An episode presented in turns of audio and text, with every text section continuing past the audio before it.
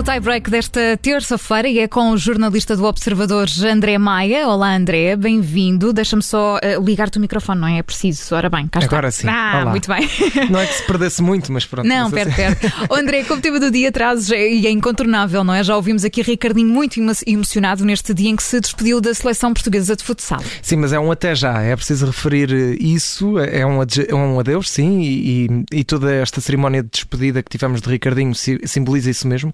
Eh, Como estavas a dizer, Ana Filipa, um, um adeus com muitas lágrimas, com uma conferência de imprensa especial, também com muitos elogios de Jorge Braz, o selecionador nacional de futsal. Mas Ricardinho eh, quis aqui destacar, e o próprio Fernando Gomes, o presidente da Federação Portuguesa de Futebol, também o sublinhou, que Ricardinho quer apenas dar um até já porque quer fazer a última internacionalização da carreira por Portugal aqui no nosso país. Eh, algo que não aconteceu, eh, pelo menos no último jogo que fez, que foi um jogo também, diga-se, seria um, um ótimo bom jogo de despedida, seria a final do Campeonato do Mundo, ainda por cima com a vitória de Portugal. Mas Ricardinho diz que quer, eh, quer ter a última internacionalização em Portugal. Vamos ver se vai ser uma internacionalização simbólica, um jogo amigável, particular, ou se vai ser um, um jogo de cariz oficial. Mas a verdade é que ao que tudo indica, vamos ter apenas aqui um até já de Ricardinho, mas com esse simbolismo grande de, de que sim, sem dúvida que é o adeus do, do melhor jogador português de sempre de futsal da, da equipa portuguesa. Ricardinho, nestes, eh, neste tempo que, teve, que, que esteve na seleção portuguesa, estamos a falar de 187 jogos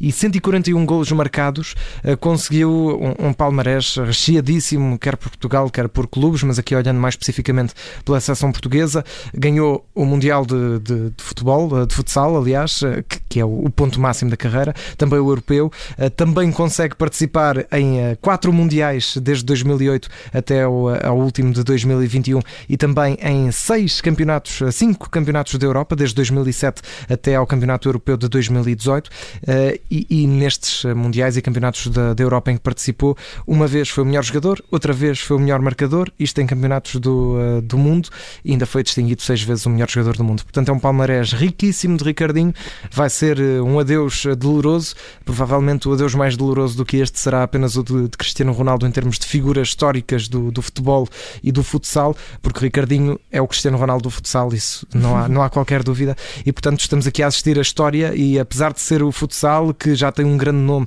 em termos de modalidade, eh, muitas vezes ainda é designado como uma modalidade secundária, mas é preciso destacar a importância e o simbolismo desta saída do Ricardinho. E como o número do dia traz o 16. 16, que é a idade, não sei o que é, se te lembras o que é que andavas a fazer aos 16 anos. Eh, Lembro-me, sim, eh, mas, mas não, é para revelar, André não- Mas não te estavas a estrear da Bundesliga, pois não? Não, não, não, isso não, isso não. Eu também não, com muita pena minha. Mas há dois jogadores que tiveram esse, esse privilégio com 16 anos, uh, dois uh, jovens, um espanhol e um turco. Falo de Iker Bravo, o espanhol, e o turco Zidane Sertdemir, uh, turco, uh, dinamarquês com ascendência turca. Estrearam-se pelo Bayer Leverkusen, são agora os dois jogadores mais jovens da história do clube e, e são agora, fazem parte da dupla mais jovem da história da Bundesliga. Isto porque o, técnico suíço do, do Bayer Leverkusen uh, decidiu colocá-los aos dois no último jogo, entre o Bayer Leverkusen e também o, o Hertha de Berlim, e de repente uh, bateu o recorde de, de jogadores mais jovens da história do clube. Neste caso, o, o Zidane Sertemir, o dinamarquês, ficou um bocadinho em vantagem porque tem mais, uh, mais 21 dias, 22 dias, menos 22 dias, aliás, do que, do que o Iker Bravo, portanto vai ficar no, no top da, da lista. Não conseguiram bater o recorde de jogadores mais jovens de sempre da Bundesliga porque houve um, um rapaz chamado Mukoko, que é do Dortmund, que conseguiu estrear-se com 16 anos e um dia. Estes com 16 anos, 9 meses e 3 dias e 25 dias, respectivamente, conseguem Bem, assim. tanto detalhe. Tanto detalhe, é verdade. Desculpem a sa- saturar a conta dos números, mas é, é importante referir que são a dupla mais jovem, portanto, estavam dois jogadores de 16 anos na, na frente de ataque do Bayer Leverkusen. Eles são normalmente conhecidos como os farmacêuticos por causa da Bayer. Não sei se é algum medicamento que eles eh, tomam lá, mas a verdade é que isto não é, não é raro, não é, não é inédito, porque, por exemplo, em 2020, o Florian Wirtz, que é uma das figuras do Bayer, também se estreou com 17 anos e 15 dias. Portanto, é, é um clube que aposta muito na juventude e aqui, eh, sem medo, o, eh, o técnico do, do Bayer Leverkusen a, a avançar com esta dupla, dupla atacante que é a mais jovem de sempre da Bundesliga. Muito bem, André Maia, vamos puxar pela memória a terminar este tie-break de Mas hoje. agora não temos de puxar muito esta Vamos vez. recuar oito anos. Porque uh, jogava-se um dos melhores derbys de sempre, há oito anos. É, provavelmente era quando eu tinha aos 16, portanto, aos 16 anos estava a ver este derby, uh, que foi um grande derby, foi um, dos melhores derbys da, da história de, de Benfica e Sporting. Este é, é, literalmente eterno, o derby eterno entre, entre as duas equipas. Ficou 4-3 para a Taça de Portugal. Uh, é, um, é um jogo completamente de loucos.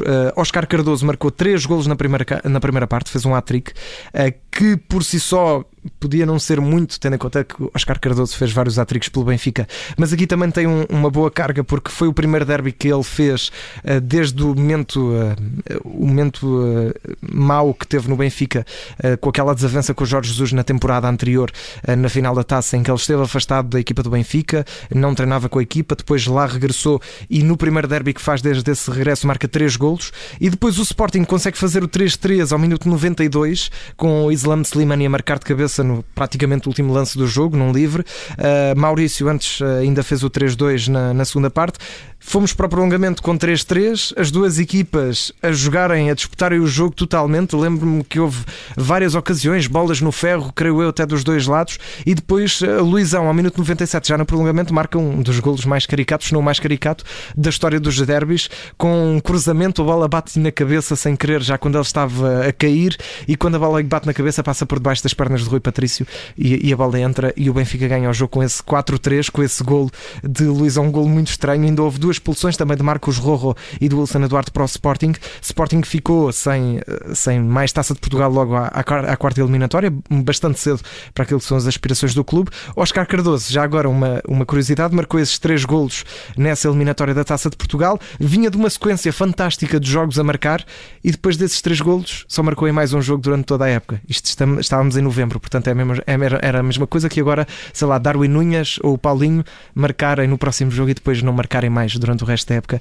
Uh, foram aqui vários pontos interessantes neste derby. 4-3 é um dos jogos que eu guardo mais na, na, minha memória, com 47 mil espectadores no Estádio da Luz. Um, um derby inesquecível para a taça de Portugal. Foi há 8 anos e é com ele que terminamos este tie-break de hoje com o jornalista do Observador André Maia. André, muito obrigada. Bom Obrigado. trabalho. Até já.